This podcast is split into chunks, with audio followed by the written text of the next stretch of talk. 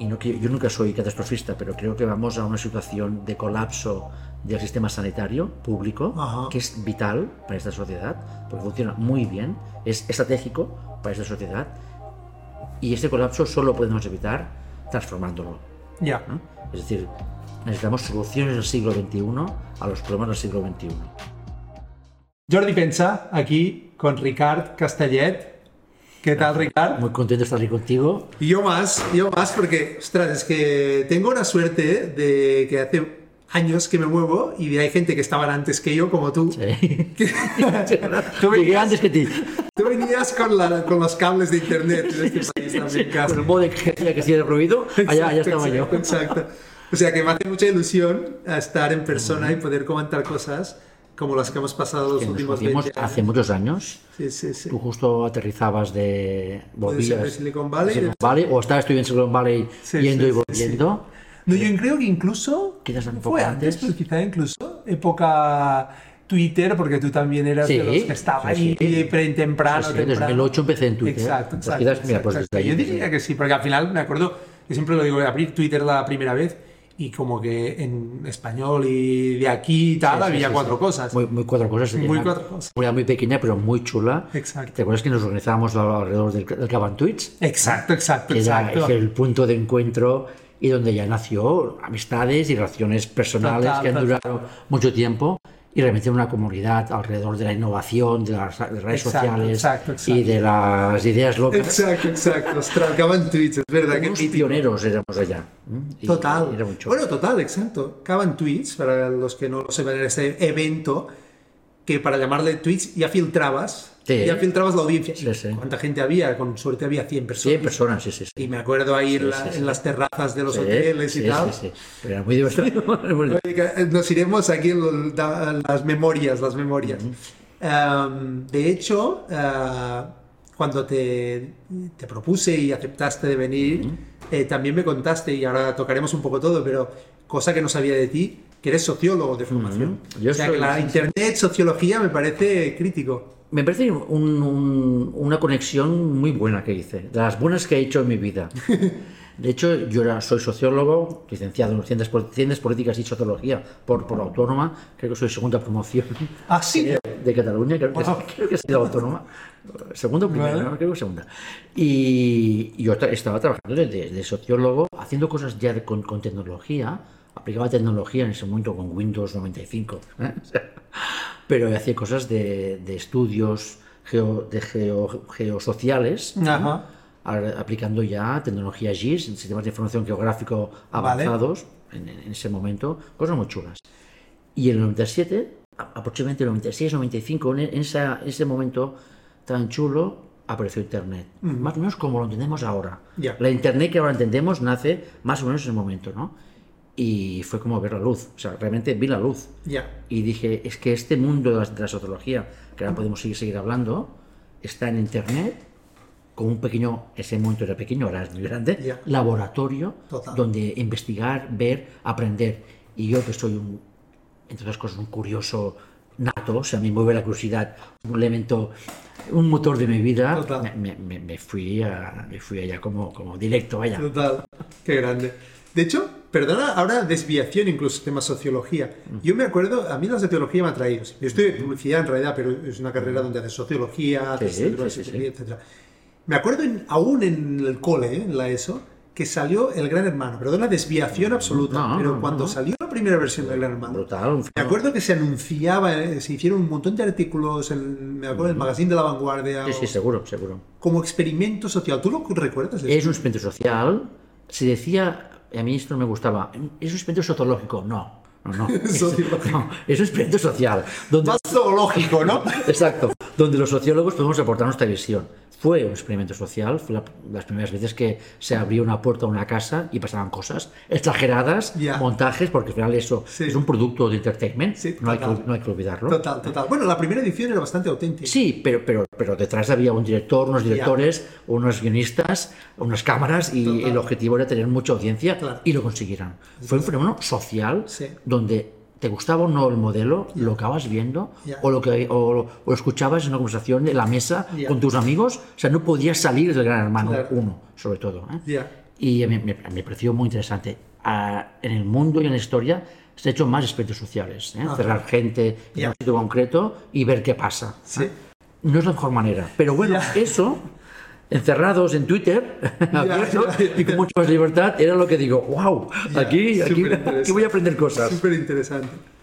Y, y- y entonces, ¿cómo? eh, Porque de sociología, Sí. internet, eh, yo cuando te conozco, de hecho, juraría que estabas en Beer Republic. No, antes, ah, no, antes, antes. Antes, Sí, ¿eh? sí, sí, sí, nos Ah, conocimos ¿sí? cuando yo debía estar en Elogia. Ah, exacto, exacto, En exacto, Elogia, exacto, exacto, muy buena que estuve ocho años. Mira, ¿cómo, ¿cómo fue? Claro, es que fue, en ese momento, cada dos años nació mi hijo, en un momento, de esos Vale. vitales, alucinantes. Ah, sí, ¿eh? unos juegos momentos de mi vida, el nacimiento de Gerard, que si un día lo ve, que lo sepa. Ah, y empecé montando, montamos una agencia. Ah, sí, ¿eh? Sí, sí, sí. Yo y un amigo mío, el Xavi, que es un gran diseñador gráfico, ¿eh? Y yo tenía más la visión comercial, de negocio, de marketing. Nos metimos y hicimos una agencia que hacíamos webs, porque en ese momento Internet era hacer webs, Ya. básicamente. Ya. ¿eh? Lo, lo reduzco mucho. Nos, nos llamamos Punt Digital. y empezábamos a hacer primeras webs para pequeños clientes Ajá. y era un trabajo muy pedagógico de, de explicar qué es esto de Internet, claro. qué es los servidores. Nadie, de verdad, Ya, ya, ya. nadie entendía nada. Eh, Yo tampoco es que entendía demasiado, pero bueno, como soy pionero y valiente, ya, daba- Claro. ya casi daba conferencias. Claro.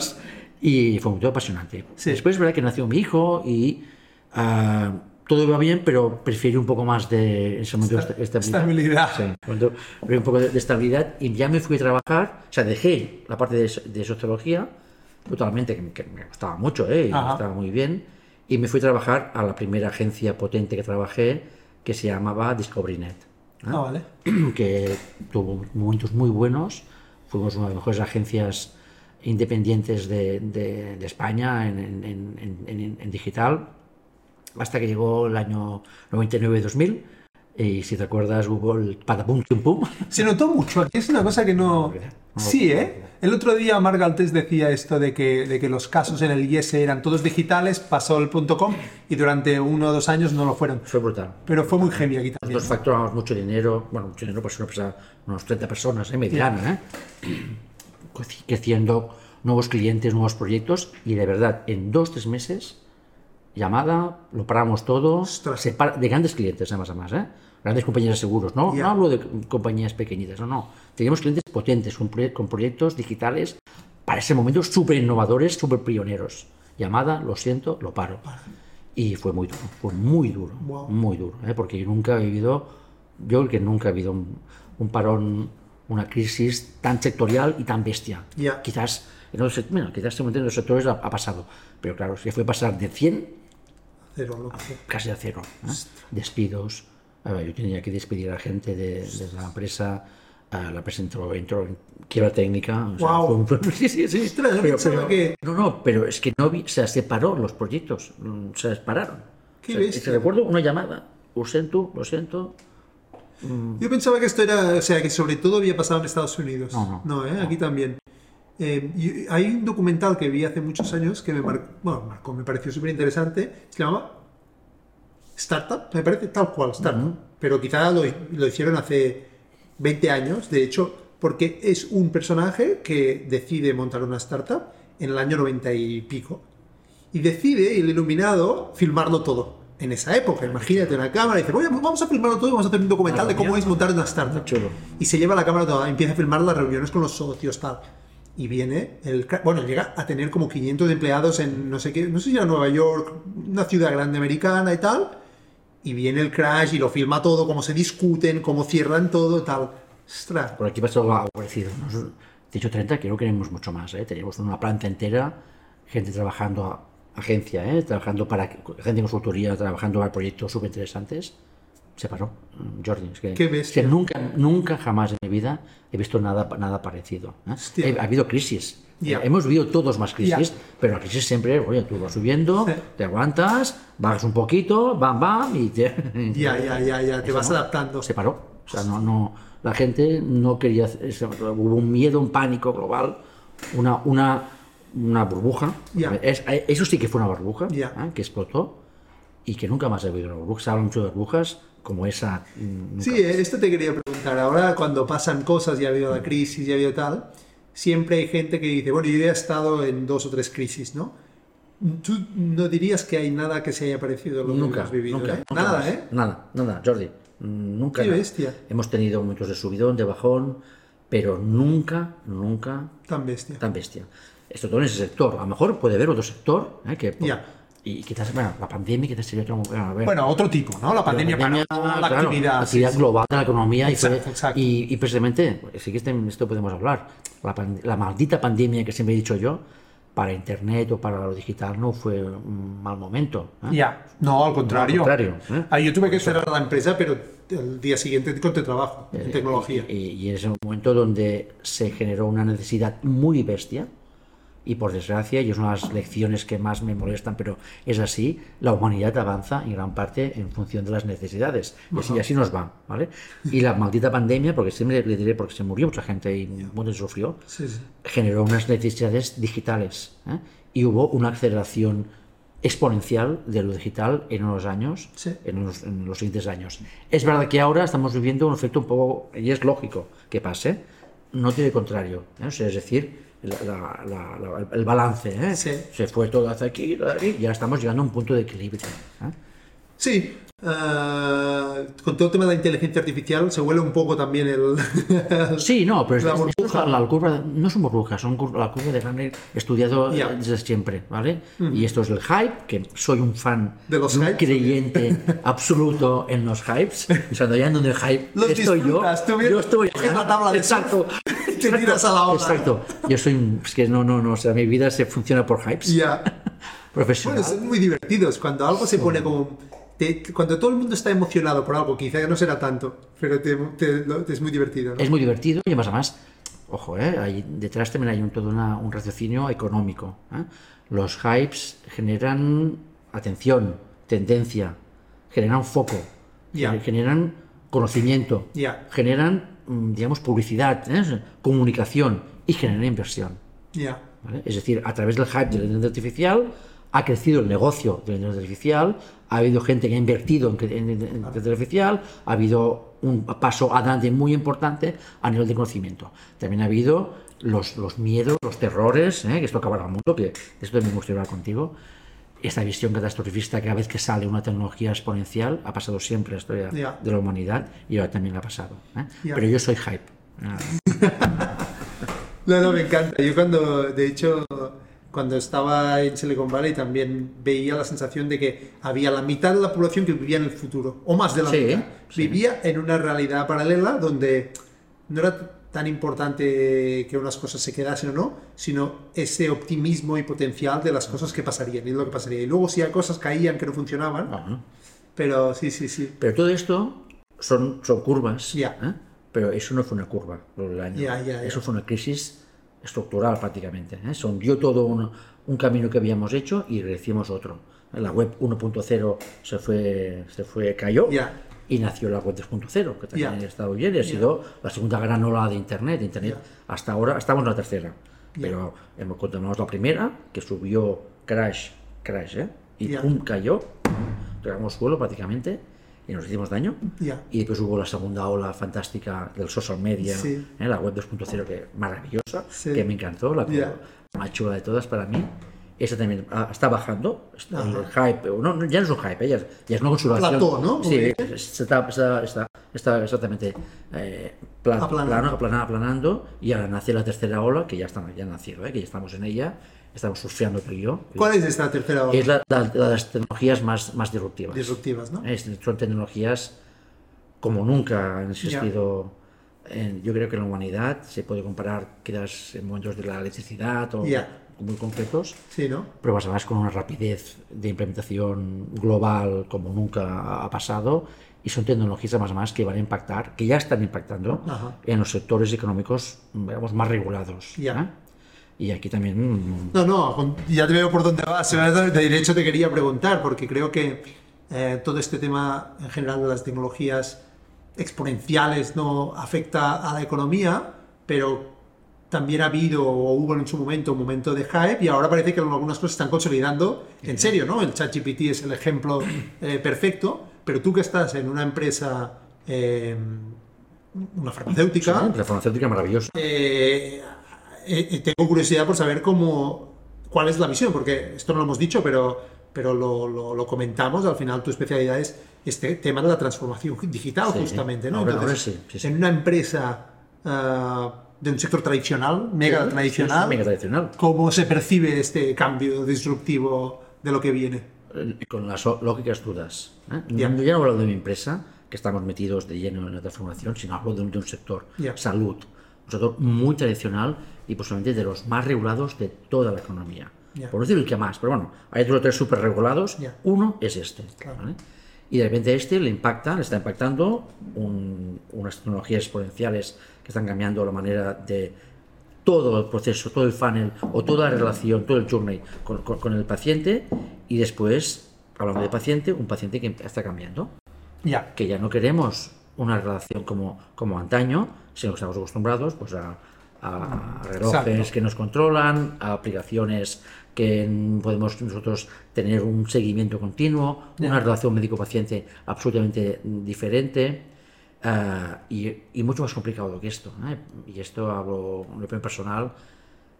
Y no, yo nunca soy catastrofista, pero creo que vamos a una situación de colapso del sistema sanitario público, Ajá. que es vital para esta sociedad, porque funciona muy bien, es estratégico para esta sociedad, y este colapso solo podemos evitar transformándolo. ya, ¿no? Es decir, necesitamos soluciones del siglo XXI a los problemas del siglo XXI. ¿eh? Si pensamos que ese colapso lo vamos a resolver con soluciones del siglo XX, es Ya. un error estratégico que no podemos, no nos podemos permitir el Ya. lujo de equivocarnos. ¿Qué ventaja te- tenemos ahora? Que el proceso de transformación digital más serio ha empezado desde hace 10, 15 años. ¿eh? Bueno, con, con sectores también muy importantes como el financiero. El sector financiero lleva más de 10 años transformándose. Se ha equivocado, como, como es normal, y ha hecho muchos aciertos. De todo ese camino de aprendizaje de transformación digital, ahora podemos atrevernos a transformar digitalmente un sector clave, la salud. Sin salud no somos nada, Ya. ¿vale? Porque sabemos mucho más cosas. Y ahora creo que, no, no- como no nos podemos equivocar, vamos a hacerlo muy bien. Estoy convencido. Sí, ¿eh? La transformación necesaria e imprescindible se va a hacer. Y esto puede durar mucho. ¿Qué pasa? Evidentemente hay resistencias, ya. ¿vale? Porque tocamos áreas de confort. Y aquí es donde el tema cuesta. Ya hablemos de eso quizás más adelante, pero.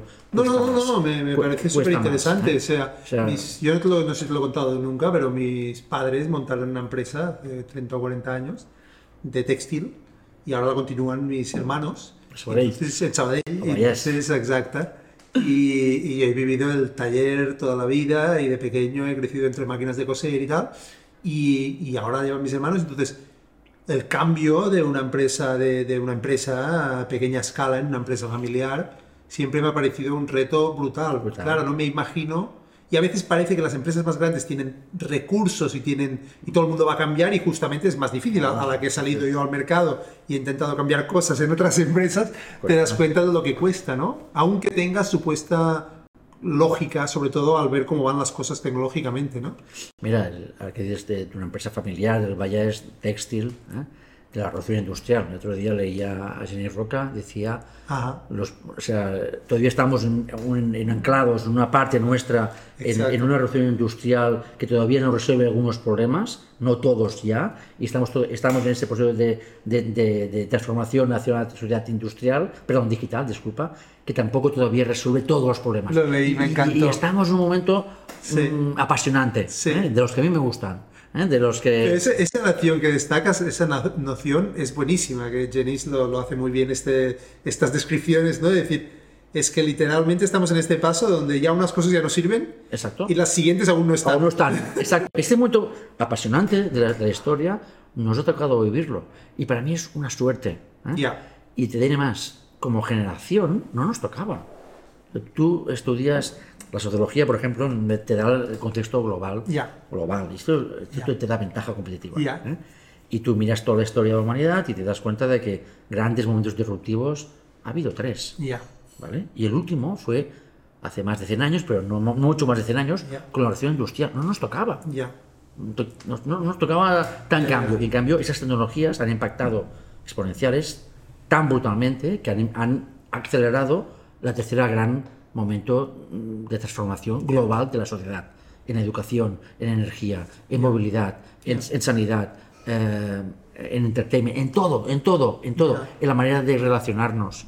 Tú y yo nos conocimos Digitalmente. digitalmente. La primera vez que te vi Seguro. fue en un Twitter y tú Seguro, a mí en- en, seguro, un seguro, Twitter. ¿eh? seguro. Pues bueno, pues y aquí ha nacido la amistad, una relación que Sí, durante sí, sí, años. sí. más- Yo a mi mujer la conocí digitalmente más, antes que físicamente, digamos, ¿no? Y yo creo que va cada vez pasa más y pasará más, sí, sí, totalmente. Pero mm, me he quedado ahora con la reflexión de mi mujer ahora pensando en las cosas buenas que nos ha traído la digitalización. Es que ha tenido muchas cosas buenas y yo también, esto también podemos hablarlo, yo soy un tecno, tecno-optimista ¿eh? Ajá. y me, y me defino como un tecno-optimista. Creo que la tecnología tiene la capacidad de transformar el mundo para bien. ¿eh? Es verdad que hemos de hacerlo, hemos de luchar Ya. y ser un activista para que esto sea para bien y no para mal. Correcto. ¿eh? Porque esta misma tecnología maravillosa que puede hacerlo todo perfecto, un mundo, un mundo mejor. ¿vale? La, la palabra es complicada, pero Sí, sí, venga, ¿eh? para hacerlo fácil, puede ser un mundo mucho peor. ¿eh? Sí. Esa inteligencia artificial aplicada al control social Ya. nos lleva a una sociedad totalitaria. Ya. ¿eh? Esa inteligencia artificial aplicada a mejorar procesos nos hace mucho más eficientes, Correcto. nos hace mucho más eh, certeros en, el- en la gestión de la salud, nos, nos permite personalizar tra- tratamientos, Sí. nos permite ser mucho más preventivos que, que ahora, por ejemplo, en la salud, Sí. ¿eh? lo que estoy, estoy- estoy hablando. Sí, de hecho estoy leyendo este libro del, del, del Sinclair, no sé si lo conoces, este, bueno, estoy a punto de acabarlo, el Lifespan, este hombre, ¿te suena este hombre que habla de la longevidad? Ah, de mira. que no moriremos. ¿Ves? Otro gran problema. Eh, exacto, de hecho, es- sí, esto sí. te debe tocar de cerca, supongo.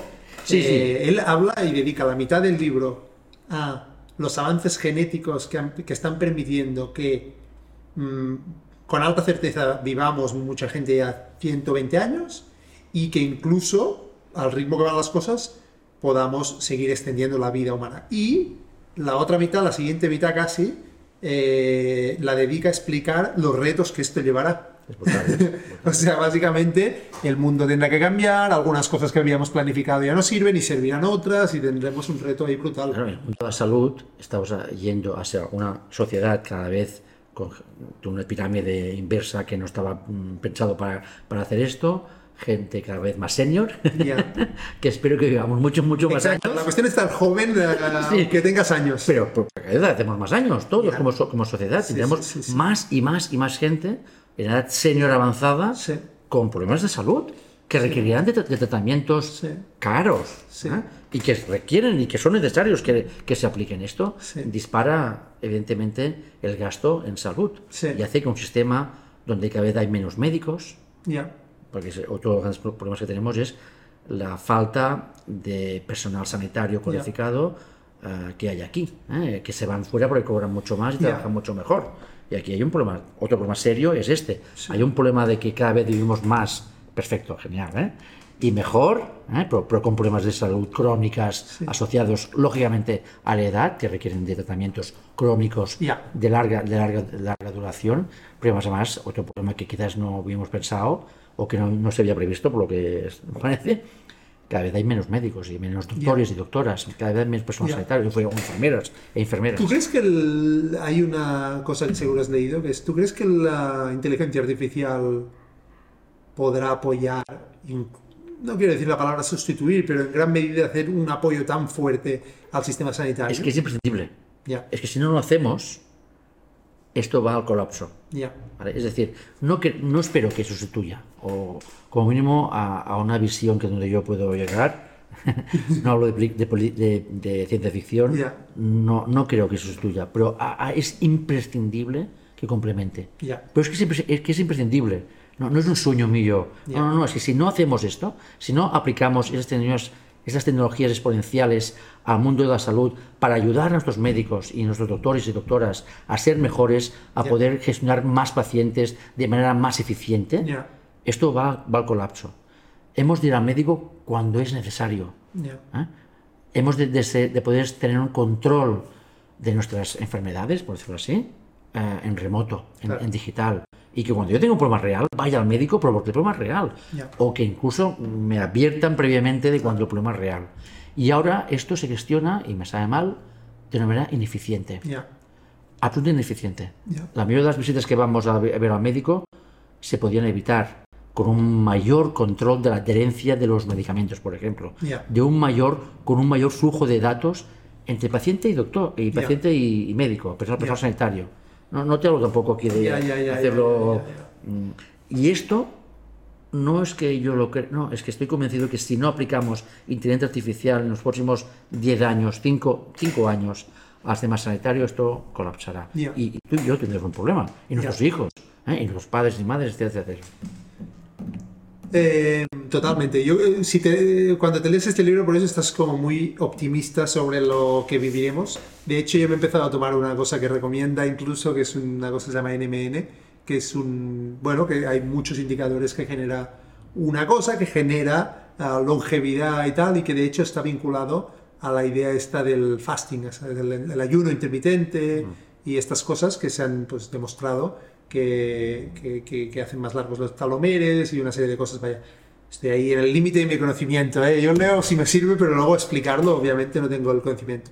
Pero em, soy optimista, aunque efectivamente estoy totalmente de acuerdo. El sistema tiene que cambiar. Ahí es donde no soy tan optimista. Y ahí es donde tú estás más cerca de esta realidad que es qué capacidad de cambio tiene un sistema como el de salud. Ya no hablo de la empresa privada, porque la empresa privada cambia por, por, por, por, por- adaptabilidad, ¿no? aunque cueste. Pero en el momento que pones ahí la, la empresa pública es donde me cuesta más imaginarlo, ¿no? Aunque hay muchas ganas y tal, pero... ¿Te acuerdas que antes te decía, por desgracia, y es una desgracia, ¿eh? cambiamos por, por necesidad? Ya, Pues ah, por desgracia tendremos que cambiar por necesidad. tenemos que cambiar por, Ya. por necesidad. Entonces es verdad que se podía hacer antes y mejor. Ya, prever el cambio, a- a- avanzar el cambio antes de que esto sea un problema grave. ¿eh? Pero por desgracia, mm, como sociedad, no solo en, clima, en movilidad, en muchos temas, ¿eh? en la propia construcción de la ciudad, ah, vamos, vamos a, como a piñón a veces, ¿eh? A corto, un cortoplacismo exagerado, una política también, una gestión política, no política, ¿eh? Una política marcada por plazos de cuatro años Claro. Como mucho, y, y- y si cuentas bien ni cuatro años, porque Pues están pensando en el siguiente. el siguiente, o porque los gobiernos no duran cuatro años, no hay manera. No, pero, Sí, sí. pero no hay manera. Sí. Entonces todo esto se ha convertido en un cortoplacismo muy, muy táctico, muy táctico. Ah, esto es más complicado, ¿eh? con capas de populismo también. No, no, no, sin duda. Que hace que la visión estratégica imprescindible, eh, digamos que no esté consolidada. Y esto nos generará necesidades a corto plazo que requerirán de cambios que por desgracia se podrían haber hecho antes de manera menos dolorosa y que tenemos que aplicar más adelante de manera posiblemente un poco más dolorosa. Ya, ¿Vale? ya. Esto es lo que yo me temo. A pesar de esto, hay mucha gente ya luchando y trabajando activamente para que esto pase. Ya. Y, y- y- y el sistema sanitario está dirigido por gente muy inteligente y muy formada. Ya. Es una de las cosas que más me han fascinado desde, desde el sector. La- la- la- el conocimiento que hay allá es brutal. ¿eh? Ya. La ciencia que hay allá. Ya, ya, ya, que es un reto complicado y por suerte ya hay gente. Hay gente, Hay gente se están muy- haciendo cosas, no que- Ya. en ningún caso quiero ser alarmista, ¿eh? Pero, pero sí que creo que se podía avanzar más rápidamente. Ya, ahí es donde entra, pienso, ah, que tú eres una persona que además de digital y tal, has estado muy cerca de las startups también durante los últimos años.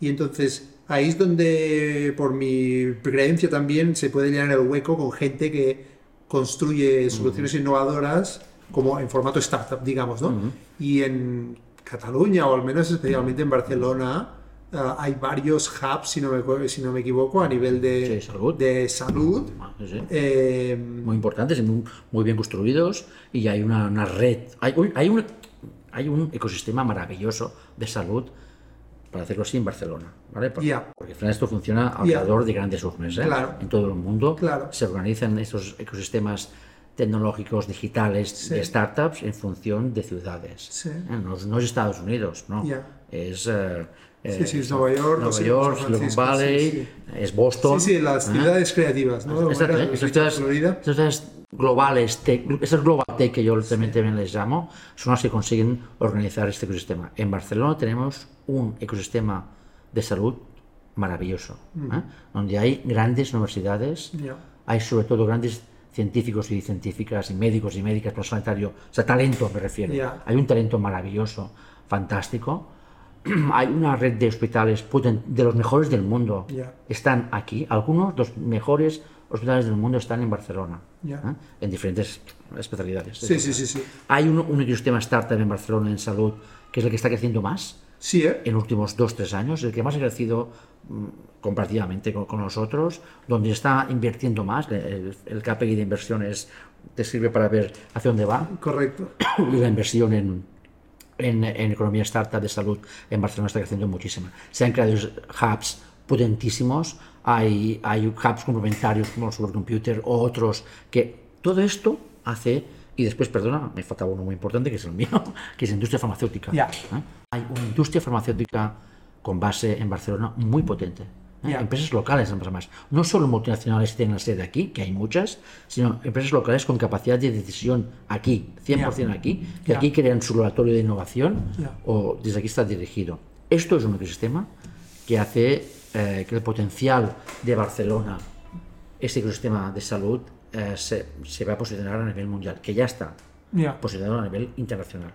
Durante muchos años, en los últimos 10 años, no muchos no, 5 o 10 años, más no mucho más, se han creado estas ciudades Global Tech, ¿vale? Y Barcelona ha sido una de las 5, 6, 7 ciudades más importantes de toda Europa y de las más importantes de todo el mundo. Se ha crecido, y es lógico que pase así, y ha pasado en todo el mundo, excepto en Boston y alguna ciudad más, con una capacidad muy transversal. ¿eh? FinTech, Ya. Legal Tech, PropTech, eh, Health Tech, todo lo FinTech, to- todo, todos, Sí, sí, sí, sí, sí. todos Todos los techs que, que habían. Siempre he, cre- he creído que en los próximos, ya he empezado, ¿eh? en los próximos años va a ser imprescindible que estas ciudades hiperconectadas, estas ciudades global, este mapa de global mundial empiece a especializarse. Y. Barcelona se tendrá que especializar. Estoy convencido que el health, que el health tech, que el- ¿eh? el- la, salud. Salud. digital, la salud digital será una de las principales fuentes de especialización, de crecimiento y de consolidación real Sí, ¿eh? de la tecnología eh, y la- de la economía del siglo XXI en Barcelona y toda su área de, de influencia. Un área que no solo es Cataluña, sino que es, es toda una área económica que llega mu- mucho más allá de fronteras en- en- entre estados. Ya. Interesante, no lo, no lo conozco tanto o tan al detalle. Yo sabía, ah, estuve, conocía gente de la, de la Sayus, que es una empresa de realidad virtual. Por ejemplo. Bueno, se ha cambiado el nombre, eh, pero que estaban en el San Pau. Sí. Y fui una vez a verlo y tal.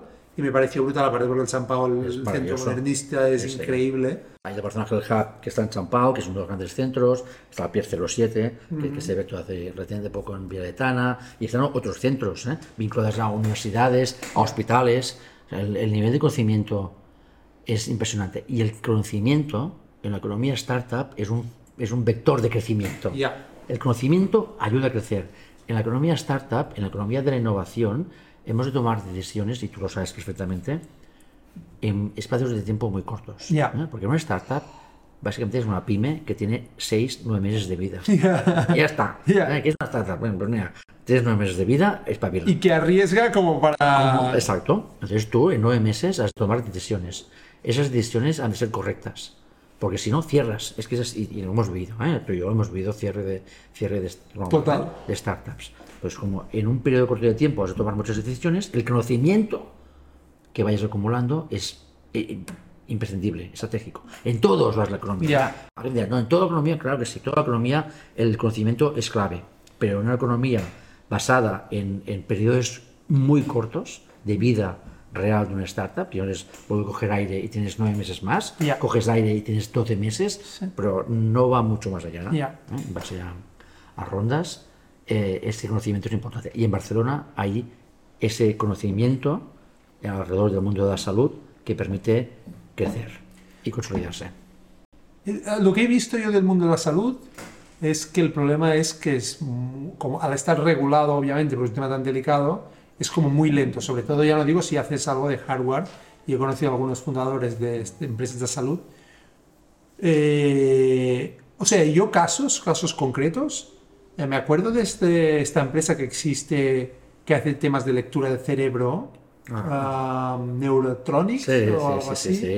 eh, hay otros casos que digas, ostras, casos de éxito de temas Human- de salud. Human y Take Care, por ejemplo. ¿Cómo se llaman? Human y Take Care. Ok. Con Nuria Pastor como, como, como CEO, fundadora. Hay más, ¿eh? Ahora. ¿Y qué hacen estos en concreto? Ellos ha- hacen ah, plataformas de telemedicina, Vale. en el fondo, ¿vale? Soluciones de telemedicina para hacer esta, esta optimización de, de la relación médico-paciente, de la relación del, del paciente con todo el sistema sa- sanitario. Ya. Esas herramientas tecnológi- tecnológicas imprescindibles para hacer el sistema sanitario mm, real posible. Ya. ¿eh? posible. Ya. Hay, hay muchas más, me sale mal porque te voy a decir y me voy a dejar nombres y no quiero. No, no, tranquilos, es por, por, por pensar. pero hay startups muy buenas. eh, hay startups. Mira, Medictor lleva más de 10 años. ¿Cómo se llama? Medictor, por ejemplo. ¿Y qué hacen? Esto también son plataformas de soluciones tecnológicas a- aplicadas a. es, em, di- di- digital health. por Vale, vale, vale, vale. No es, no es tan health tech, sino digital tech. Pero bueno, Vale. esto es lo que lo- un día te, lo- los presento, que vengan aquí, que los ellos, Exacto, ¿eh? exacto, exacto. eh, he hecho muchos pitch elevators de startups, pero ahora, ahora estoy ya en otro, en otro- en otro- en otro concepto. Créeme que hay éxito. ¿eh? Ya. Hay casos de éxito, hay inversión muy potente eh, y además, además inversión no solo local, que es lo interesante, sino que hay fondos de inversión el mundo de la salud que vienen a Barcelona a invertir. Ya. Y cuando un inversor viene a una ciudad, invierte, tiene un éxito, ¿eh? Tiene un- eh, le va bien empezar a invertir cerca, ¿eh? porque cuando Claro. hace el viaje aprovecha. Claro, claro, Es que es claro, claro. es que es así. Total, es que es total, así. total. ¿Tú te acuerdas que en Silicon Valley decían algunos inversores, yo solo invierto en startups que puedo ir en bicicleta? Exacto, Esto, esto- exacto. esto se decía. Esto se decía. Pues la sí, sí. De tu portafolio de inversión, Total. créeme que también Total. tiene su importancia. Diversificar en todo el mundo, pero Sí. int- intentas agruparla para hacerlo más, todo un poco más óptimo. Aquí hay fondos de inversión muy potentes, que hace tiempo que funcionan, que captan incluso talento internacional, grandes inversores del mundo de la salud internacionales que ven en Barcelona un sitio para vivir. Barcelona más tenemos ese punto maravilloso. Es que a pesar de todo se vive muy bien. Ya, ya. Y ya ves que pasa en los últimos años, porque claro, el cambio climático también pienso que puede cambiar muchas cosas, ¿eh? pero hoy por hoy es una ciudad fascinante. ¿eh? Internamente nos cuesta mucho valorarla, pero externamente lo tienen clarísimo. Es que hace, creo que fue ayer que salió uno de los, mu- de los últimos rankings que salen y creo que la, la tercera ciudad más bonita del mundo, Sí, ¿eh? por detrás de Venecia. Ah, sí, vi, vi, vi algo. Venecia, una más, que era, no sé, Roma o París, no me acuerdo, no me acuerdo exactamente, no, no puedo decírtelo. Y la tercera era Barcelona. Internacionalmente, la potencia de la marca Barcelona es Ya. indestructible. ¿eh? Y han pasado cosas mm, mejor, peores, igual, no tenemos Ya. aquí, pero la marca continúa con una fortaleza impresionante. Internamente, no, no, por desgracia, que el gran problema que tenemos los, los no sabemos valorar lo, lo suficiente. Ya, ya. Pero eh, internacionalmente, Ya. créeme que no, no tienen ninguna duda. Ya. La gente quiere venir a vivir a Barcelona. Y por eso también empresas internacionales vienen a la ciudad a abrir aquí su hub, su, hub, su centro de Sí, innovación. sí, sí. Porque cuando, y esto mismo, Y oficinas, ¿no? oficinas, a mí me lo han explicado, es que abrimos una oficina en no sé qué ciudad de Europa y tenemos cinco vacantes. Es de gente, que quiere, perdón, que, que quiere ir. Abrimos una oficina en Barcelona y la lista se bloquea de gente que quiere venir. ¿vale? Exagero un poquito, pero no, No, no, no, no aquí, sorprende. ¿eh? y, lo comentábamos el otro día, hay un, crecimiento de expats en Barcelona brutal. por ejemplo. A mí la única cosa que me pregunto eh, es cuál es, el, cuál es el crecimiento óptimo para la ciudad. Porque buena pregunta. eh, en San Francisco es el ejemplo perfecto de gentrificación Sí, sí. desmedida y yo lo vi con mis ojos, pero cuando me fui Aún. hace 10 años empeoró de forma sustancial. ¿no? Totalmente lo que ha pasado. Y, o sea, yo me acuerdo que estaba ahí y nos reíamos porque salió un, un artículo en una web o en un periódico que alguien estaba alquilando un armario como, como habitación. Decía, tú duermes en el armario, es tu espacio, tú dejas todo ahí y tienes también la cocina o lo que sea, pero el armario era la habitación. Y no me acuerdo el número, pero te puedo decir, no sé, 500 dólares al mes por el armario, ¿no? Entonces, Locura, una locura. Barcelona, aunque la extendamos, eh, tiene sus límites, ¿no? Y, y me preocupa a veces que, que Mira. encontremos el equilibrio. ¿Has visto, perdona, y has visto que en Nueva York han prohibido ahora el Sí, Airbnb Airbnb, incluso? Airbnb, sí, sí, sí. No sé cómo Creo va. que Airbnb nace porque dormían en, en un balcón, los fundadores. Una noche durmieron en un balcón por un congreso o no sé qué y dijeron, hostia, aquí, aquí hay hay una necesidad y Ya. se genera un negocio. Am, Barcelona y la Gran Barcelona, eh, que llega mucho más allá de- del Llobregat, del Ter i, i el Mediterrani i, i Collserola, la gran, la Gran Barcelona ha de aprender de los errores de las primeras o las pioneras Ya. que es San Francisco. Y para mí el modelo de Barcelona nunca ha de ser San Francisco. Lo Ya. siento. No, No, no, quiero, no, quiero, Claro. bajo ningún concepto, que Barcelona se convierte en una ciudad tan desigual, tan brutalmente, tan terroríficamente desigual como es hoy San Francisco.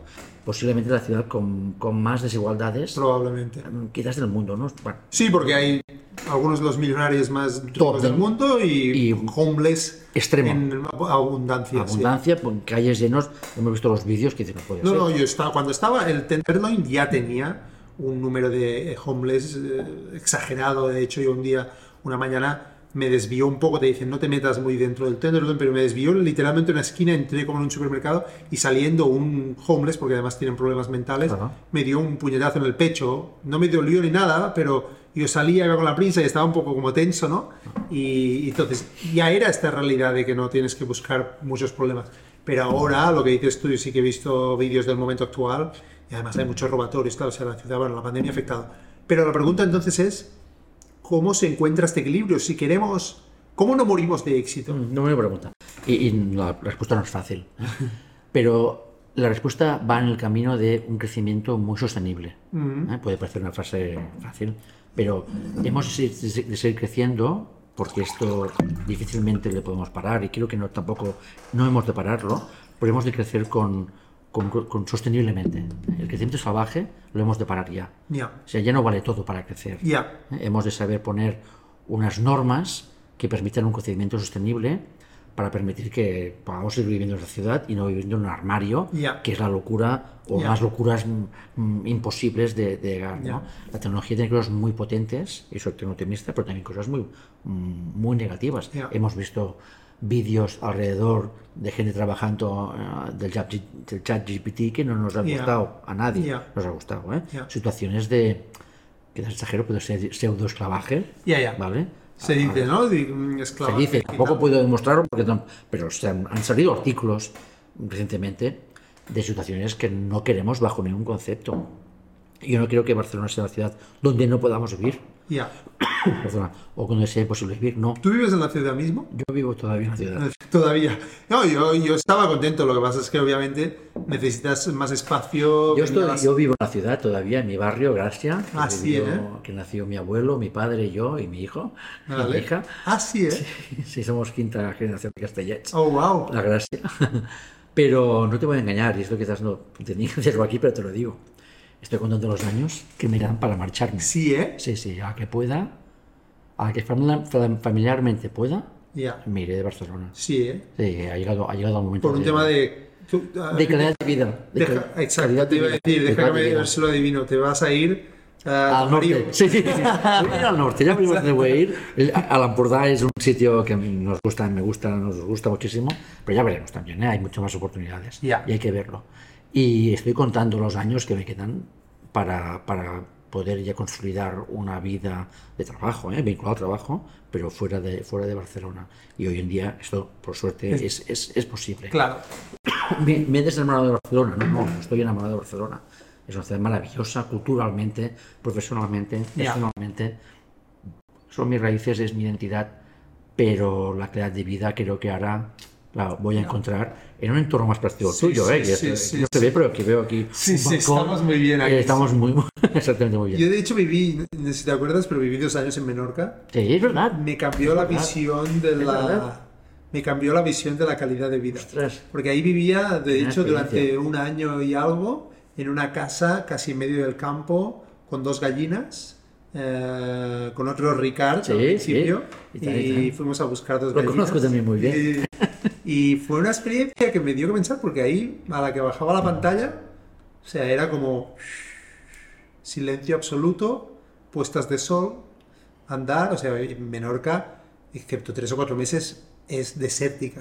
O sea, es desértica. Sí, sí. Bueno, sí, es desértica. Sí, sí, sí. Esto también cambiará, ¿eh? Oksana, mi mujer, eh, íbamos al centro eh, de Mahón un sábado por la tarde y...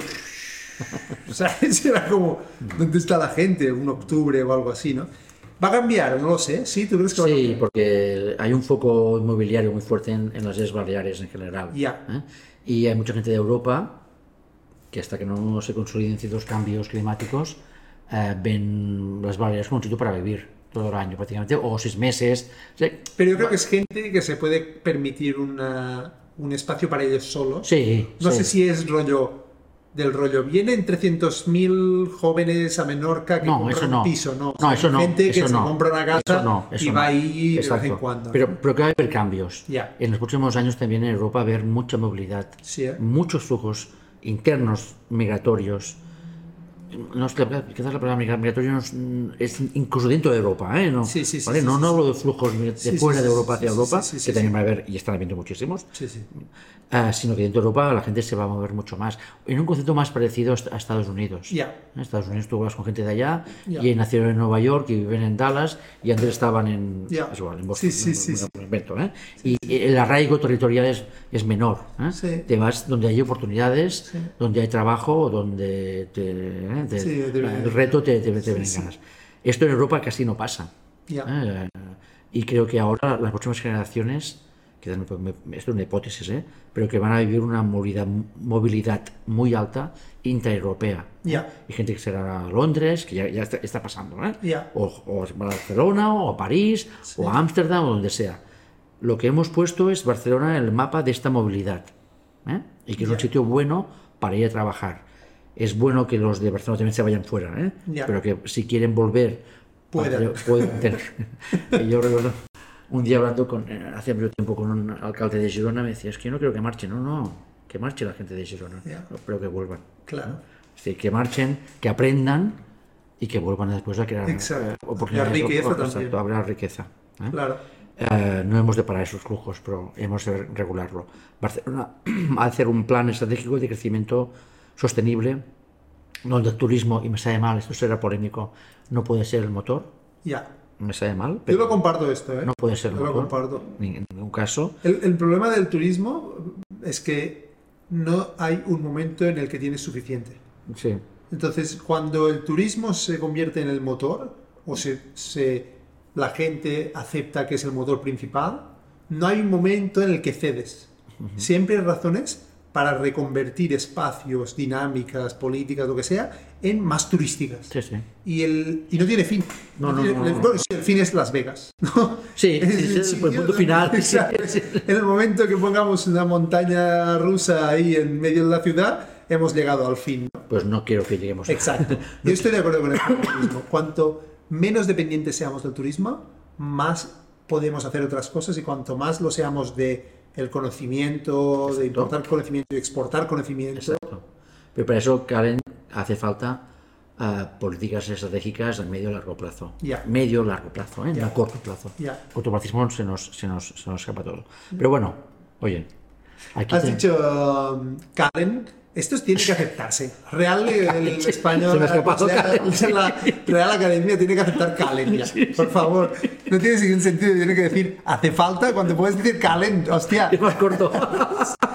a ver, en Cataluña lo usa todo el mundo, ¿sí o no? También, que esto antes lo hablamos tú y yo antes de la, de la entrevista, de la, de la- de la Sí, conversación, sí, sí. bueno, que cuando te has acostumbrado siempre a hablar contigo, Exacto. toda la vida nos conocimos en catalán, Sí. ahora estamos haciendo, nuestro cerebro me está diciendo, ¿pero qué haces? Es Jordi, Sí, sí, ¿qué, qué haces? Envíale la lengua a uno y no la dos, ¿no? Exacto, Esa cosa exacto. que hacemos los bilingües tan mágica de cambiar de lengua Total. En, en un microsegundo. Exacto. Ah, y ahora me está diciendo, ¿pero ¿qué, qué ha pasado aquí? Pero bueno, no. no A mí me encanta esta idea del, del plurilingüismo. De hecho, yo en casa hablo en inglés con mi mujer porque nos conocimos en inglés. Eh, le hablo a mi hija en catalán. Eh, algunas cosas salen en castellano porque mi mujer ya entiende el catalán y empieza a decir cosas, pero aún el castellano es el, el que domina más. Y, y además estoy aprendiendo algo de ruso. Entonces, es- a mí me encanta esta idea de poder saltar. y Yo creo que Vaya, mira, ahora políticamente no sigo mucho las noticias, pero he visto que en el Parlamento Sí. se ha empezado a discutir este tema y se ha empezado a permitir el catalán. Y es como, ostras, pero sí, es que, es que una vez te pones, es que, es que solo hay beneficios, de solo hay beneficios en el plurilingüismo. Evidentemente, pero hay, hay- que lucharlo, ¿eh? que tampoco, tampoco creas que, que la gente lo ve, lo ve claramente. Pero bueno, estamos hablando de, de ciudades, estamos hablando Correcto. sector farma, de transformar empresas, de transformar sectores económicos. en, en el fondo, Internet lo que es un transformador de sectores económicos. ¿eh? Sí. Y, y empezamos, quizás el primer sector que más eh, notó el impacto fue el del entertainment, ¿te acuerdas? Cuando cambió toda la industria dis- discográfica, Ya, cambió toda. ya, ya. Mm, para bien o para mal. Sí, sí, sí, no- sí, sí. eh, Pero cambió toda. Sí, sí. Además, con- A la fuerza. A la fuerza. Es lo interesante, yo creo. Correcto, a la fuerza y más con una reacción súper negativa por parte del management, Sí, de sí. los que mandaban El esta- status quo, el status quo que decía, esto no se va a mover. ¿eh? ¿Has visto la serie de Netflix sobre Spotify? No, lo, lo tengo pendiente. Pues a mí Sí, me encantó. Todo me lo pasé. Todo el mundo me la, me la recomienda y es una de las pendientes que, que la tengo, que tengo que ver. ¿De dónde era Spotify? ¿Finlandés o sueco? Suecas. Sueco, ¿verdad? No recuerdo mal. Pues la serie, si no me equivoco, es sueca. Literalmente está producida y todo por suecos. Y entonces, ah, pero ahora no sé si la miré con, con doblaje o es que la han hecho en inglés. Pero, pero es muy auténtica, está muy bien hecha. Y- hablan sueco. ¿eh? Porque Ah, lo sí. que sí que es Netflix que me gusta, por ejemplo, esa transformación Netflix, del- o, o otras plataformas, ¿eh? es también apostar por la por la productoras locales que hacen contenido local que, Total. que después tienen éxito en toda Europa. Total. Hemos visto en series en Netflix francesas Sí. que han tenido un éxito espectacular sí, sí. o coreano, es igual, o coreanas, ¿eh? En coreano y hemos visto series en coreano. Exacto. Y, y o el otro día me, me daba el ejemplo mm, de Merlí. Por ejemplo, que por ejemplo. ha salido de Cataluña Por a ejemplo. Latinoamérica y lo miran, ¿no? Por y lo miran, lo miran. Sí, sí, lo sí. que parecía que iba a ser un contenido muy norteamericano en inglés, Sí, con sí. una visión única, eh, realmente, y esto es una... Lo han localizado muy bien. lo han- no solo Netflix, ¿eh? Netflix o las otras, ¿eh? lo están ampliando eh, a, a- a la realidad Sí. del consumo visual de, de cada, de cada forma. De hecho, ah, en unos días, o sí, en unos días, viene Ricard Barriga al podcast. No Garriga, Ah, vale. Barriga. Ah, vale. Es otro. Vale. Son muy amigos, pero no son la misma persona. Y este Ricard se dedica a los efectos especiales. ah, muy bien. Físicos, o sea, construyen robots y cosas, va a ser muy interesante. Y él me explicaba, pensando, preparando el podcast, eh, justamente esto, es decir, ellos han hecho los efectos especiales de Who is Erin, uh, he mirado la serie, nunca me acuerdo, Erin, bueno, esta es una serie que están haciendo en Netflix, ahora no me sale el apellido, eh, pero, eh, pues esto que dices, se han convertido en la empresa de efectos especiales más preparada de todo el país con robots que se han inventado ellos mismos, algunos importan tal, o sea que, que hay cosas, muchas cosas. Y Netflix, de hecho han hecho, esto ya lo explicaremos en el podcast, no quiero avanzar mucho, pero han hecho los efectos del anuncio de la- del iPhone 15. Hostia. Si miras los anuncios verás que el del 1 sale Barcelona y en el Pro sale Valencia. Valencia y sale una parada de, de- de Renfe que yo la vi y le digo, Oxana, Oxana, esto es Barcelona o esto es, esto es Rodalías, o sea, eh, clarísimo. Um, y esto me encanta de que desde aquí pueda haber cada vez más esto que dices, ya no solo lo- localizado, sino empresas que pueden hacer contenido a nivel global. Um, me parece súper potente. Eh, Barcelona es- una ciudad súper pionera, históricamente. ¿eh? Ya. Tú miras atrás, miras la historia y es- somos pioneros. La primera emisión de televisión se- de, de España se hizo en Barcelona, por ejemplo. Ya. Eh, Y como esto, como esto te, te- te- podemos hablar de muchos más eh, momentos de creación que nacieron en esta ciudad, que es súper creativa. A nivel de creación de contenidos, y volviendo un poco al tema de las redes sociales, de los mejores mm, eh, podcasts que hay se hacen, se hacen, se hacen aquí. ¿Te O- refieres a este? por ejemplo, por ejemplo, Jordi, por ejemplo, este. O por ejemplo, cómo so- hemos sido capaces de crear alrededor del mundo del fútbol Ya. ¿eh? o del entertainment más puro en Twitch, algunos de los mejores hayan nacido, no han nacido aquí, están Sí, aquí sí, sí. produciendo sus contenidos. Y esto siempre lo hemos tenido. Hemos sido una ciudad, una economía, una sociedad que es capaz de, de avanzarse y de ser pioneros. ¿eh? Después nos cuesta, nos cuesta muchísimo consolidarlo, Ya. que es el problema que tenemos. ¿eh? Creamos y lo en parte se, se diluye o lo perdemos directamente. Porque yo, yo lo que he visto con amigos americanos, sobre todo, eh, es que hablas de Barcelona en los últimos años, ha evolucionado, ¿no? Al principio era, me acuerdo, hace 10 o 15 años, me acuerdo de, ah, Gaudí, Gaudí, Gaudí, Gaudí, Barça, Barça, luego el Barça mucho, luego Messi, Messi, Messi.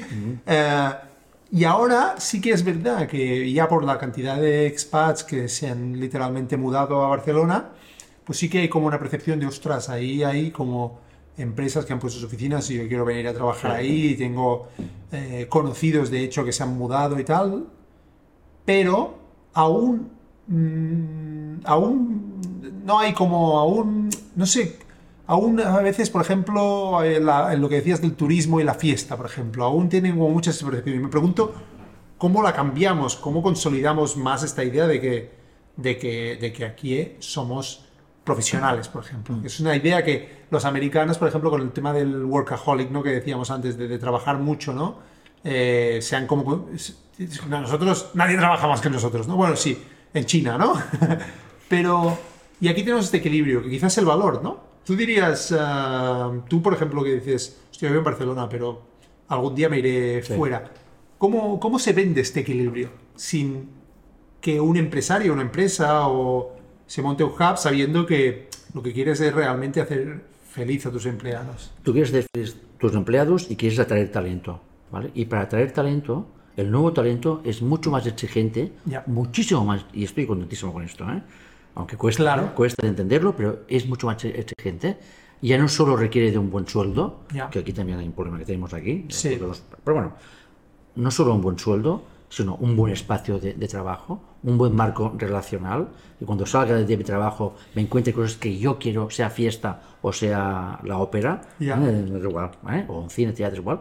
Y, y todo esto es lo que hace una oferta laboral a nivel de máxima exigencia que da, que da, que da, que da respuesta. Ya no solo el sueldo, ya no solo el proyecto, mira que te digo. ¿eh? También, todo esto también, ¿eh? Todo esto suma, suma el propósito de la compañía, también. Pero ese entorno, ¿dónde estoy? ¿Dónde me voy a instalar? ¿Dónde voy a vivir los próximos cuatro años? Ya. Porque son periodos de cuatro años. Ya. seamos, seamos sinceros. ¿Dónde voy a tener mi hijo y voy a tener los primeros cuatro años? ¿Dónde va a crecer? Como, como ejemplo, ¿eh? Sí. Es lo que Barcelona tiene el mix ganador, Ya. ¿vale? Eh, somos la ciudad de la gastronomía, de la playa, es verdad, es verdad, del Barça, de Messi, que ya está con nosotros.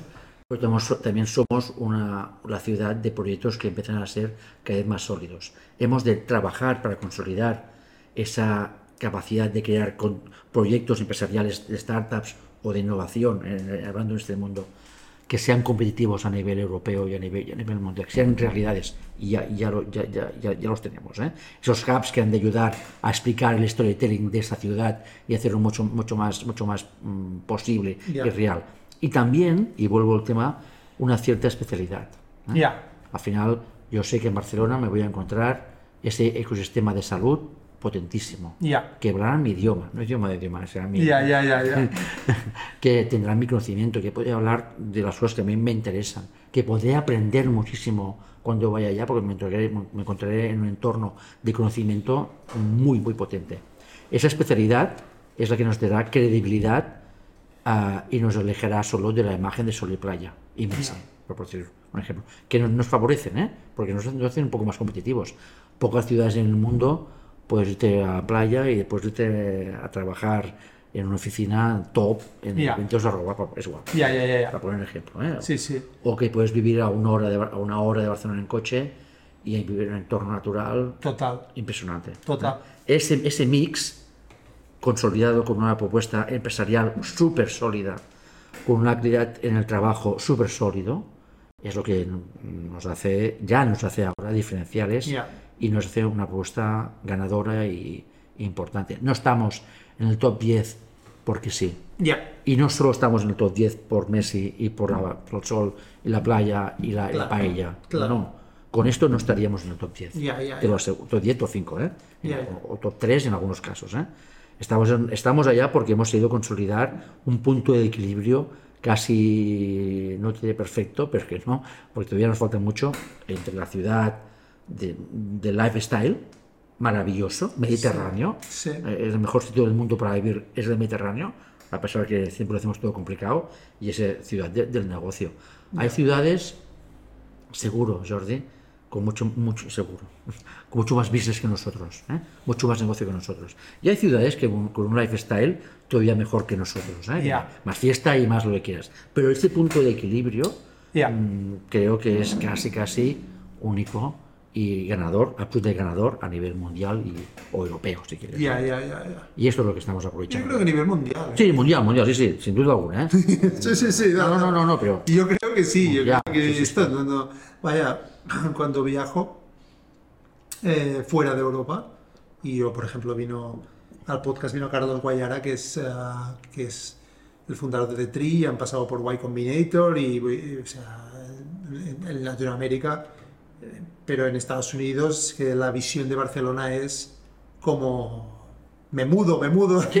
me mudo. menudo. o sea, Sí, tú- sí. Aquí hemos conseguido atraer talento para la economía startup, gente que ha venido de Nueva York cobrando menos, Ya, sensiblemente menos. ya, seguro, Y le, le ha interesado, porque el proyecto era chulo, si no, no vienen. ya.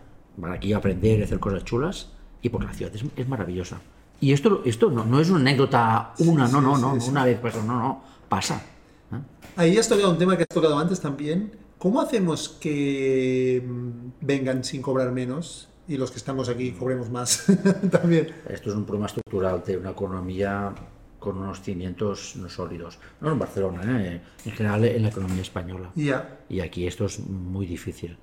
Ah, muy difícil, muy difícil, ¿vale? Porque nos seguimos moviendo por, por el factor turismo, Ya. ¿vale? Sector inmobiliario, todo esto no es el motor auténtico de una economía sólida que genera, que genera valor. Ya. Me sabe mal, porque tengo amigos que trabajan en el sector y que son buenos, que sí- y han de existir, Exacto, ¿eh? está No, no, bien. está Es bien, una- han de sí, existir, ¿eh? No, no, no, no estoy... Pero no pueden ser el auténtico motor. Claro. El auténtico motor va a ser mm, propuestas industriales, es que no, no, industriales, ¿eh? o de servicios avanzados, o de ciencia avanzada, Ya. o de conocimiento avanzado, o, o de economía startup de, de innovación. Esto es lo que hace que una economía se, se convierta en mucho más robusta. Eh, Una sociedad con muchas menos desigualdades. ya, Eh, hemos de luchar por... La gente tampoco quiere viajar, vivir, perdón, o trabajar Ajá. en ciudades donde haya mucha desigualdad social. porque. Esto genera tensiones Claro. ¿eh? y genera violencia. ¿eh? Tú Antes hablabas de San Francisco. Sí, ¿eh? sí. Hemos de ser capaces de construir sociedades mucho más igualitarias. Hacia arriba, más o menos, ¿eh? no hacia abajo. Igualdad es hacia, hacia arriba. Exacto. Ojo. Y mm, hacer una, esa teoría de, de un urbanista, sociólogo, que se llama Richard Florida, que no sé si lo oído. sí, era de las ciudades creativas, Exacto, ¿no? creativas, exacto. De la T de talento, la T de, de- de te- de tecnología Ajá. y la T de tolerancia. ¿eh? Ah. Y Barcelona ha de ser una ciudad tolerante, ha de, ser, ha de ser, y somos una ciudad de talento, porque lo somos, y somos una ciudad tolerante, y ha de ser una ciudad de, de- de talento, tolerancia y, y tecnología. Y si esto los tres lo hacemos y mézclalo con el donde, donde tú quieras, allá es donde conseguimos ser una ciudad referente a nivel internacional. Ya, Pero bueno, esto es también, esto fue un momento de mi, de mi carrera profesional y de mi vida que nunca lo voy a olvidar, pero ahora también tú sabes que estoy enfocado a- hacia otras realidades diferentes. ¿eh? Farma sobre todo, Por ejemplo. ¿no? Sí, sí, no, no. Yo creo que está muy conectado y de hecho hemos hablado eh, mucho del tema, bueno, mucho, hemos hablado de Pharma.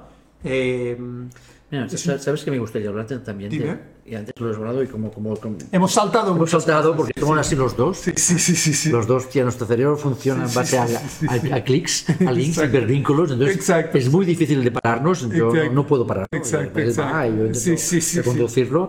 Pero el tema de la transformación digital, y eso me gustaría, me gustaría hablarlo contigo. ¿eh?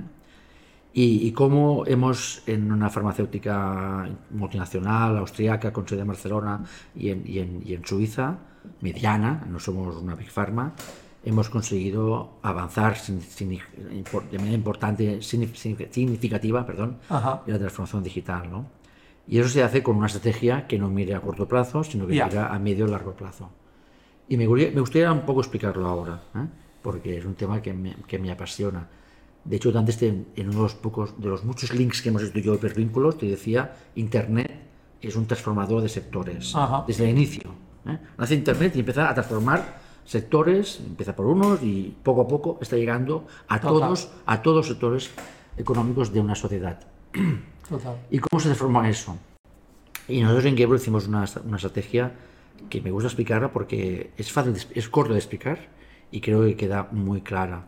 Y es en base a, a definir ejes estratégicos de transformación y después horizontes en los cuales construir esa, esa transformación. Y ahora cuando mi visión de construir la estrategia de una compañía, de un sector, lo, lo hago con esta metodología que me ha funcionado muy bien. En nuestro caso es- estipulamos cuatro ejes muy claros. Y en los cuatro verás que la palabra tecnología no es la que sale en primer lugar. Vale. El primero es la cultura, Ajá. es el famoso mindset digital, Ya. que es lo que siempre hemos dicho de las personas. Y esto te aseguro yo que es lo más difícil de todo. Ya. Lo demás Ya. casi diría que es fácil. Ya. Pero este, este es difícil. ¿eh? Porque mover a gente de su área de confort no es fácil. Y cambiar mentalidades. Cambiar mentalidad es muy difícil. Y más cuando todo va más va bien, o va muy bien, o va más o menos bien. No hablo de empresa en general, ¿eh? Ya. en un entorno que no hay esa necesidad. Ya. Cuando hay necesidad, se acelera. Cuando no hay necesidad, Mm. y hablo también a global ahora, freno de mano, yo estoy muy bien, Claro. a mí no me vengas con, Claro. cosas. Esto es lo, es lo más difícil. Y se hace para mí desde el liderazgo natural. Y no hablo de mí, ¿eh? Es decir, la compañía ha de liderar esa transformación cultural de manera natural.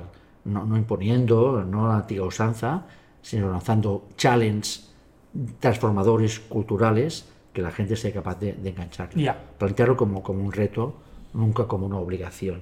¿eh? Ah, porque entonces esto va- va mal. El segundo eje que hemos trabajado, que bueno, es, es parte de mi carrera profesional, que es el mundo más vinculado marketing, comunicación, negocio, es esa visión omnicanal que ahora defiendo con, con sangre y sudor y lágrimas. ¿no? Es la relación con el cliente. Con el cliente, Ya. eh, con, tu, con tu target, por decirlo, por decirlo así, que hace 10 años era básicamente, o 5 años eh, incluso, básicamente presencial, face to face, ¿eh? y que ahora requiere de una sofisticación cada vez más grande, más, más compleja, y donde los, los puntos de contacto son presenciales, toda la vida espero que pase esto, Ajá. espero que sea toda la vida, pero que se han de complementar sí o sí con contactos digitales de valor, ya sea un correo electrónico, me da lo mismo, ya sea un webinar, ya sea un podcast. Una, pero puede ser una videollamada, estamos Sí, sí, hablando con el una videollamada, ¿no? Todo, todo, todo. Es que es una visión omnicanal, eh, incluye todo. Un mail, Ya. una videollamada, una presencia física, un evento físico también entra dentro de esta visión omnicanal. Esa, esa visión on, off, off, on, que siempre he defendido. ¿eh?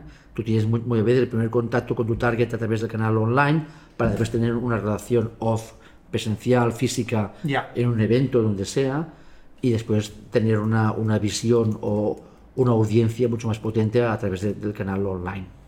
Y esto es lo que estamos trabajando eh, en todo sector fármaco en general, ¿eh? no solo en mi compañía. Todo el sector farma está virando la máquina hacia, hacia una visión omnicanal, relacional con, con tu, con tu target. El tercer factor para mí muy importante ¿eh? es el- la versión data driven. ¿eh? Y aquí también, ah, bueno, pues eh, el dato como factor. ¿Qué, qué a decir? No, te decir que, mira, sabemos, que invitases a Fernando de la Rosa. No sé si- ¿Ha venido ya? Ah, ha venido, ah, ¿Ha vale, vale, vale, vale. Lo que no lo he publicado, no lo he publicado. Ah, vale, vale. Bien, Cuando se vea esto, lo habré Ah, publicado. bien. Pues mira, ah, él sabe mucho de esto. Sí, sí, sí. De hecho, me dio dos libros que tenemos que sortear Vale, vale, cuando lo publique. pues el driven como, como también factor clave en la toma de decisiones de una compañía, ¿vale? Y el tercer factor, que es el que a mí más me gusta, el tercer eje, ¿Vale? que es el de la innovación abierta, le llamo yo, nuevos modelos de negocio. Y aquí es donde yo disfruto más. Ajá. Me gusta a todos, ¿eh? En todos estoy allá y me encanta. Pero el que más disfruto es precisamente porque uno todo, une todo mi mundo profesional, ¿eh? Desde Ya. el 97 hasta ahora, de repente se conecta ya. Y es esa innovación colaborativa Ajá. a- de nuevos modelos de negocio donde las corporates sí o sí han de ser trabajar con las startups Ya. en una relación win-win y acelerar el proceso de innovación. Difícilmente las corporates solas lo pueden hacer y lo han hecho, ¿eh? pero es más difícil, Ya. el camino es un poco más difícil de, de hacer y también es más difícil para las startups, sobre todo el mundo de la salud, donde el famoso Valle de la Muerte, perdona por la voz, No, es, es, es largo. Ya. Entonces, en ese valle de la muerte, en ese momento de, de- de dificultad, de crecimiento, de falta de músculo financiero, es donde las corporates podemos aportar mucho, muchísimo valor y mucho conocimiento Ya. y experiencia, y es donde las startups pueden aportar esa, esa velocidad imprescindible Ya. para crecer de manera más rápido y utilizando esas tecnologías exponenciales que solo los más avanzados son capaces de entenderla Ya. y de aplicarla con- con éxito Ya. esa visión de los nuevos modelos de negocio en el mundo de la industria farmacéutica es lo que a mí más, todo me, me interesa, pero más me, más me motiva. Más de- el hype. Porque me vincula con startup, me vincula Claro. con corporate, me vincula con innovación, Claro. me vincula con negocio. Claro. Yo siempre he sido una persona de, de hacer crecer los negocios, Ya. es lo que he hecho toda, toda, toda, toda mi vida. Y me vincula con, con un mundo tecno-optimista, donde la tecnología ha de permitir no solo mejorar una empresa o una patología, sino todo un sistema sanitario. Ya. global, transversal, global, público-privado, me da lo mismo, no, público-privado, y ayudarlo a, a- mejorar. Y en eso, en eso estoy. Es un reto, por eso. Esto Es un de, reto. Lo de, o sea, estoy de acuerdo, me ha gustado. ¿eh? El análisis yo no, no, lo, no lo había escuchado como tal. Es decir, la transformación digital pasa por la, es por la cultura. ah, Los puntos de contacto con el target. Exacto, digital- digitalizar. Todo el- los canales. sí, omnicanalizar. Ajá. Siempre presencial. Ajá. Perfecto, ¿eh? Pero no solo es off. Es Ya, ya, on. ya. On, off, on, off, Ajá. on, off, todo el rato. ¿Vale? Combinado. combinado, mezclado, mezcla que cuesta, pero que es es de Correcto. encontrar e impactarlo de manera omnicanal. Si no, estás fuera de mercado. Y luego el tercero era Data- la- data driven. Exacto, data driven y el, um, y el tema del open innovation. Open innovation, Me parece, me parece un buen esquema. ¿Es un esquema eh, estándar esto o es la es Bueno, el approach es- que tú haces? eh? Es lo que, el que yo hice yo, hicimos nosotros, no yo. ¿eh? Hicimos nosotros en un proceso de, de transformación de la compañía. Esto lo construimos con, me da lo mismo decirlo, pues fue un trabajo muy chulo con Multiplica. ¿vale? Que Vale. Lo trabajamos con ello y fue una metodología que fue trabajo conjunto, Gebro, ¿eh? y, y sa- y salió, salió así. sal- salió. Escuchas también a mucha gente de Gebro, no es mío. ¿eh? Ya, ya, ya. Escuchamos a todo el mundo de Gebro. Y a partir de aquí entendimos dónde estaban los puntos clave que, habían, que habíamos de, de- de trabajar. ¿no? Todo tiene un eje, un eje común y es que el paciente está cambiando Ya. y que el paciente necesita soluciones digitales alrededor de la pastilla, la pastilla del producto. Ah. Tú sabes que la transformación digital históricamente es cuando una tecnología o un software eclosiona con un producto y aquí se transforma. Ya. En la movilidad, en los hoteles con Airbnb, Sí. o con cual- cualquier otro, cuando un producto objeto se cruza con, o con un software, perdón, o tecnología, se, se- se cruza con un producto, Ya. ah, Bueno, y lo que pasa actualmente también es que la gente tiene unas expectativas mucho más altas sobre los problemas que sufre. Es decir, estamos tan acostumbrados ahora a pedir no sé qué por voz o hacer no sé qué, que vas al médico o, vas a- o, o tienes un problema y dices, ahora tengo que hacer esto con un papel o tengo que ir ahí o tengo... O, esto, por ejemplo, yo cuando, por suerte, no compro, no tengo problemas de salud, que dure. pero exacto, pero cuando compro soy de los que son, mira, Ah. pues claro, cuando me ha pasado bueno, pocas veces, pero pienso, ostras, esto yo quiero que me lo cuente como el chat GPT, ¿sabes? Un resumen o tal, o que simplemente me diga... eh, O que te ayuden al control, por suerte no te pasa a ti, por suerte, ¿eh? Sí. pero sobre todo en enfermedades crónicas, que te ayuden en el control de esa enfermedad crónica. Ya. Es muy duro enfermedad crónica, Ya. es cada día. Ya. ¿eh? ¿Vale? No, no, es, no es un periodo de tiempo determinado. No, no, eso va a durar toda mi vida, me, va, me va a acompañar toda mi vida. Ese control de la enfermedad, esa adherencia con, con- con el, con el medicamento, esa información que me da ese control, Sí, sí. esa app ¿eh? o esa solución digital, ese software que me ayuda a mejorar mi calidad de vida, es imprescindible ya. Hoy, hoy en día. No solo es el producto, la pastilla, sino toda la capa digital que va alrededor de esto. Y en eso es donde la, la industria farmacéutica ha de, ha de apretar el, el acelerador para no quedarse atrás. Ya. Porque si no, vendrán las startups o vendrá Amazon Ya. y lo hará. Ya lo está haciendo. Ya, ya lo hace, perdón, ya, lo hace. Pero apretar el acelerador y un día diremos, ¿qué ha pasado aquí? Eh. ¿Eh? Y eso es lo que no, no nos podemos permitir. Y hemos de, de- de saber transformarnos Ya.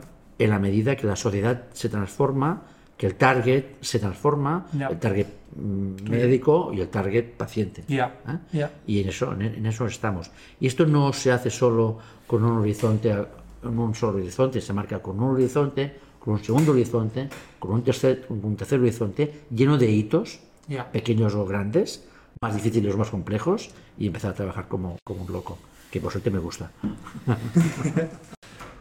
Ostras, em, me gusta mucho el análisis este, porque yo que he estado siempre en un mundo más startup, cuando he tocado de cerca a una empresa más grande, eh, como que no sabes por dónde empezar, empezarías a cambiar cosas, venga, va, esto muévelo, tal, no sé qué, no sé cuántos, y en cambio tú tienes una visión mucho más estructurada de cómo, de cómo bueno, porque te dedicas a ello, eh, que yo no, a- de cómo llevar a cabo este cambio, súper interesante.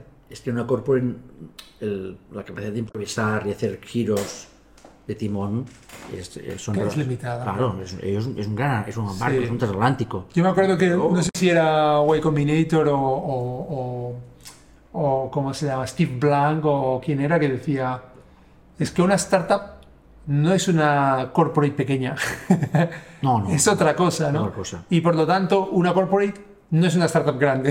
Exacto, exacto. Sí que he visto startups, ojo, eh, sí que lo he visto esto, ¿eh? Sí, startups que han, que grandes. han evolucionado grandes, que son corporates ya, pero que se mantienen en el espíritu metodológico startup. Ya. ¿eh? Esto sí que lo he llegado a ver, pero las corporates son corporates. Y sobre todo cuando crecen mucho y cuando son multinacionales. ¿eh? No algo quizás una más dinámica en un sector concreto. Sí, sí, sí, pero sí. Una, gran corpor- una gran corporación, eh, bueno, por desgracia, pues, ¿no? moverlo. sí, sí, sí. Y después hay gente, que esto me gusta, lo que decía antes, ¿no? El cambio cultural como el factor más importante. Hay gente que es, que es líquida, que me encanta, y que se Ajá. adapta constantemente al cambio, a la transformación, y que es mantequilla, ¿eh? Que- y hay gente que es, que es piedra, o que es, o que es roca, ¿eh? o que es madera, y que vas allá y que... Ya, bueno, pues todo más o menos difícil, has de ayudarlo a irlo transformando Ya. y adaptándose al mundo que estamos Ya. viviendo. Eso siglo XX, siglo XX que todavía nos da algunas soluciones, pero Ya. no todas, y el siglo XXI que nos da unas soluciones, pero tampoco todas. Ya, ya, y allá en medio, Jenny Roca, a ver si lo convencemos también para que venga un día al podcast. Ricard, yo creo que hemos tocado, hemos hecho el camino más o menos que nos imaginábamos, hemos dado unas S ahí por ahí, pero, pero son la gracia de, o al menos lo que yo disfruto haciendo este, de esta conversación. Eh, no sé si quiere- llevamos ya una hora y veinte casi, y yo creo que es el, un buen tiempo, yo siempre Sí. intento. Algún día me he ido, Chai Verdaguer, y luego digo, ostras, casi hemos hecho dos horas y es mejor, yo creo, mantener el bote pequeño, hasta el pot petit hasta la buena confitura, ¿no? que decimos en catalán. Ah, pero no sé si quieres añadir algo. no, no, mira, mira, podríamos seguir hablando contigo una hora más. Exacto. Si podemos hablar más de social media, de Twitter o de algo más. Exacto, exacto, eh, exacto, otro- exacto. otro es verdad, nos hemos dejado un No, poco este melón. ya vendré otro día. ya, ya hablaré. Ahora me tengo mucha curiosidad. ¿Cómo lo ves tú el tema de X? Este, He abierto la puerta. eh, me lo- no me lo apunté este, el de, el de Elon Musk. Pues pensaba que este tema contigo. Sí, sí, sí. A ver, es muy difícil. Lo dijimos, lo Es dijimos. es muy difícil. ¿eh? Es verdad, porque además tú tienes una visión comunicativa. Yo me acuerdo por cuando pasó lo de X recientemente, pues que hay gente que hablaba mucho del valor de la marca, ¿no? claro. Y, y tú, estabas ahí como un poco diplomático, yo diría, en la conversación, ¿no? Soy muy diplomático. Muy diplomático. Últimamente soy muy diplomático. Antes no era tanto. Y ahora soy muy diplomático.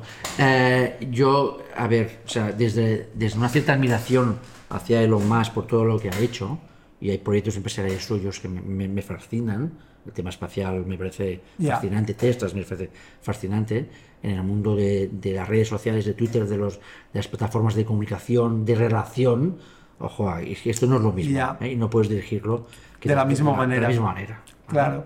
Y aparte que también, yo lo entiendo, él está un momento de empoderamiento personal como nunca en su vida. Claro. Y esto genera distorsiones. Claro. Bueno, yo creo que lo que, lo que decía el, el biógrafo que ahora ha publicado el libro y le entrevistaron decía, él ha sido así toda la vida. Lo Sí. que pasa es que ahora tiene este nivel de control o de poder ah, y, de, y de visibilidad Que nunca- dice cosas que la gente dice, está loco. Y bueno, es que lo ha estado toda la vida. Loco. Pero ahora, lo- ahora lo sabemos todos. Exacto. ahora lo sabemos. Antes lo sabían los empleados de Tesla. Exacto, o- exacto, o de PayPal. O de PayPal, Exacto, sí, perdón.